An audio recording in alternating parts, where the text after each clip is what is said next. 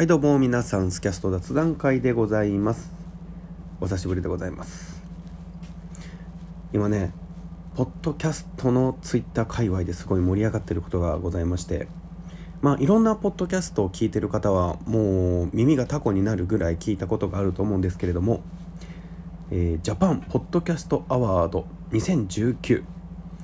というのが日本放送さん主催のポッドキャストのイベントが、えー、開始されておりまして1月中にポッドキャストを推薦、まあ、次戦多戦問わないとあったんですけれども推薦して今このポッドキャストが熱い。もうぜひみんなに聞いてもらいたい。っていうポッドキャストを一つ選ばれるんですね。対象が一番組。そして Spotify という、まあ、こちらも音声配信のサービスなんですけれども Spotify 賞の2つ賞が選ばれるということでしてこちらがですね選考委員という方がいらっしゃいましてなんとですね僕あの「オールナイトニッポン」聞きました。宇垣美里さん。フリーのアナウンサーの方ですね。いやほんとこの方もうルックスもすごい綺麗なんですけどもう喋りもほんと上手で「オールナイトニッポン」あの何回も聞いてしまいました。本当面白かったです。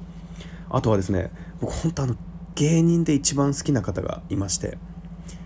劇団ひとり。劇団ひとりさん。残念ながら劇団ひとりさんは選考委員ではないんですけれども劇団ひとりさんが出演されている「ゴッドタン」のプロデュース。他にもあのテレビチャンピオンなどでも経験を積まれたえー、テレビ東京のプロデューサー佐久間さんですね。佐久間さんあの「オールナイトニッポン」もされていたり確か違ったかな。あとはですね「あの売れろ未確認少女」っていうこれ僕確かネットフリックスで見たんですけど東京03でしたりあとバカリズムさん。そして僕の大好きな劇団ひとりさん。あとあの元あれ何だったっけ？あの元アイドル。えー、っとですね。あの名前がなももクロ元ももクロの名前わかんないんですけどね。あのだいぶ初期の方で卒業された方も出てた。なんだろう舞台みたいな感じのちょっとお笑いをテーマにした演劇？それが「売れろ未確認少女」っていうシリーズがあったんですけど。いやすごいですよね。これらの面々。あとはですねあのハロプロのスマイレージ？現アンジェルムの元メンバーの子でしたりあとね LINE のね取締役の方でしたりさまざまな、えー、お仕事されている方々が選考委員に選ばれているんですね。ジャーナリストの方でしたりあとプログラマー起業家。僕ご、えー、存じ上げてないんですけれども WED 株式会社の CEO の方でしたりあとはクリエイティブディレクター。いろんな方がね本当いろんな推薦されたポッドキャストを頑張ってたくさん聞いてで2月中に確か20番組が選考されるんですね。そして4月に大賞が選ばれて日本放送のロロビーだったかな？で授賞式を行われるということでして。で僕まあ誰も推薦してくれる人なんかいないだろう。と思っていたのでこれ自分で推薦したんですけれどもなんとあの多選していただきまして推薦していただきまして。まあね本当こういうイベントでねポッドキャストっていうのがまあタレントの方もね芸能人の方でしたりあともう本当なんだろう雑談とかお笑いとかに限らず学習系のポッドキャスト教育系のポッドキャストも山ほどあると思うんですけれどもまあ、その中で選ばれたら本当ラッキーだなぐらいな気持ちで、まあ、可能性はね高くはないとは思うんですけど ゼロでもないと思いますので。でですねこの、えー、ジャパンポッドキャストアワード。このポッドキャスト最高もっとみんな聞けばいいのにそう思ったことはありませんか？あなたが推す素晴らしいポッドキャストを教えてください。年に一度のこのアワードでスポットライトを当てましょう。ということなので2020年も2020もう今後毎年やっていくのかどうなのか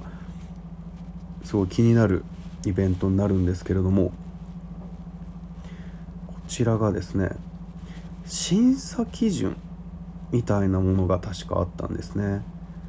審査基準がですね、まあ、実際民放ラジオで使われていない音源協賛もね Spotify でしたりオーディオブックラジオトーク。これスプーンだったかな？ヒマラヤとか。そして日本放送が企画制作。すごいイベントですよね。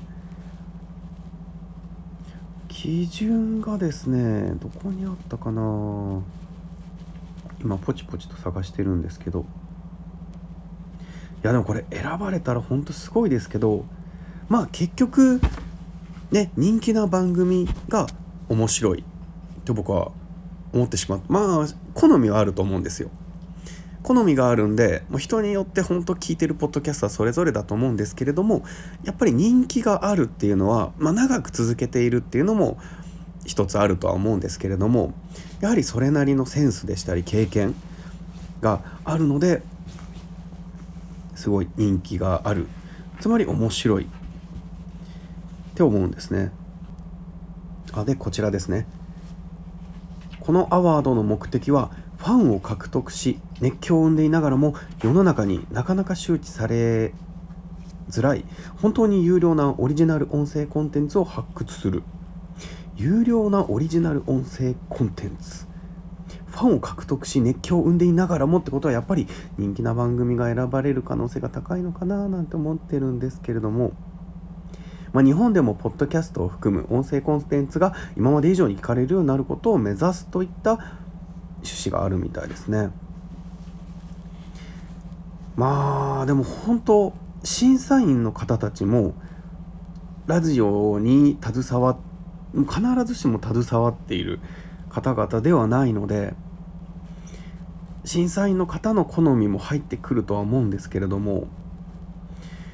どうなんですかね。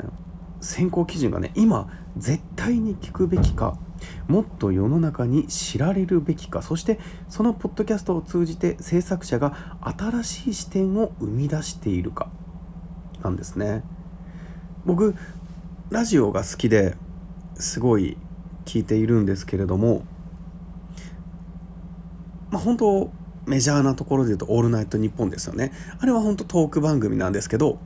例えばその中のいろんな企画ですよね。風俗嬢の方と電話で話をしたりあとはなんかこうチャレンジみたいなことをして失敗したらその場で罰ゲーム。でもラジオなんで目には見えないけれども罰ゲームを行ったりとか。なんだろう。目で楽しむわけではないんだけれどもその目で楽しめるコンテンツを音声配信するみたいなものを僕はポッドキャストでもやりたいなと思ってて実際に一度あの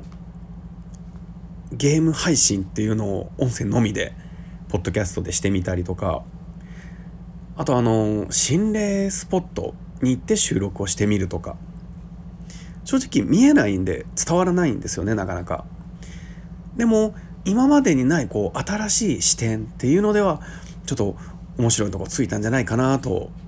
こう今自分の番組をすごい進めているような宣伝している形になっているんですけれども。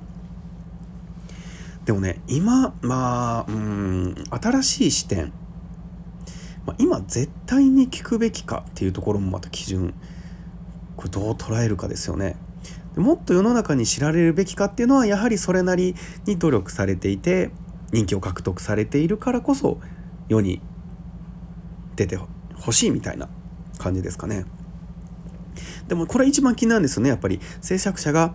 新しい視点を生み出しているか。なので僕なんだろうポッドキャストをやっている聞いている人に限らずこういう音声コンテンツとか、まあ、それにも限らず、まあ、生配信ニコ生でしたり ツイキャスでしたり YouTube など。そういう配信系が好きな人たちが集まってじゃあ今後どういうものが生まれていくのかどういうものが面白いのか。もうとにかく僕は面白いことが好きなので面白いコンテンツが生まれていけばいいなと思いますね。でですね今回僕ちょっと3つこの今までになさそうな音声コンテンツっていうものを考えてみたんですね。1つ目がですねポッドキャストでお見合い合コンマチコン。最近まあ昔から流行ってるんですけどね出会い系アプリとか出会い系サイト、まあ、最近の言い方で言うとマッチングアプリとか。そういうのって結構なんだろうこうバラエティ番組にもなってるじゃないですか、まあ、バチェラーとか。あと何がうん何があったかな。えっとあの相乗りとか。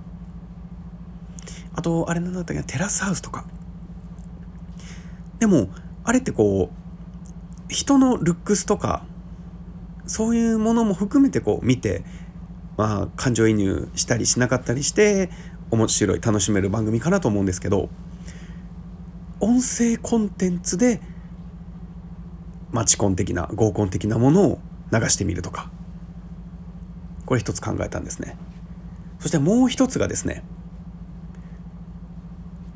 これほんとね結構たくさんある番組なんですけど、まあ、テレビですよね。こう街ぶら系の番組。なんかどっか観光地に行ったり旅行したりとか温泉入ったりとかそれとも都内とかでもいいんですよ。飲食店行ってみたりとかお店紹介したり。音声コンテンツのみで旅番組とか。街ぶら系の番組。まあそのなんだろう今2つ挙げたんですけれどもポッドキャストでする必要がないって言われたらもう何でもそうだと思うんですよ。ただポッドキャストだからこそこれをやってみたいっていうね。ゲーム配信もそうなんですよ。それを音声でこう聞き流せるっていうのが音声コンテンツの良さだと思うので。見なくてもこう耳だけで何か作業しながらながらで楽しめる。それが僕良さだと思うんですよね。なので最後3つ目ですね。3つ目はですねあのもういや本当にそれをポッドキャストでする必要があるのかと思うかもしれません。いいですか？ポッドキャストでダイエット番組。ただこれはもう写真も何も載せません。もうただ見てる人のこうダイエットにチャレンジする人を見る観客の人たち MC の人たちのなんだろうリアクションですよね。これも素人の人がするとしたら、まあ、例えば僕太ってるんでダイエット始めます。でそれを、まあ、身内なり家族なり友人なりにどんどんリアクションを取ってもらう、まあ、結構長い企画になるんですけどね、まあ、その最中はですよ。もうとにかく僕が「ああもうやだ。ああしんどい。ああもうやめた。ああ焼肉食べたい。ああ中華料理焼きたい。ああ」とかブツブツ言いながらランニングをしている音声。自宅でストレッチや筋トレをしているはあはあはあってものを。あの 今流行ってるらしいんですけど AMSR だったかな？あの咀嚼音とか食べてる音を配信してたりとか結構人気らしいんですね。その一歩先を行く。もう息を楽しむ。人間の呼吸を聞いて楽しむっていう。でもなんかね心拍の音ってこうなんか癒し効果があるらしいんですね。それと近いものがあるんじゃないかなと。癒し系ダイエット番組。どうですか？この3つの番組。あそうですよ。で僕あの今ホラーを100話まで目標としていたんですけれどもそれ以降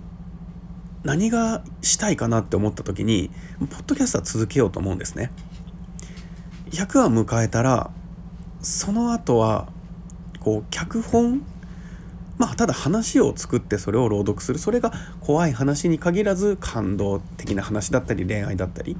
なんかこう本当10代の学生の頃に小説みたいな、ね、ものを書く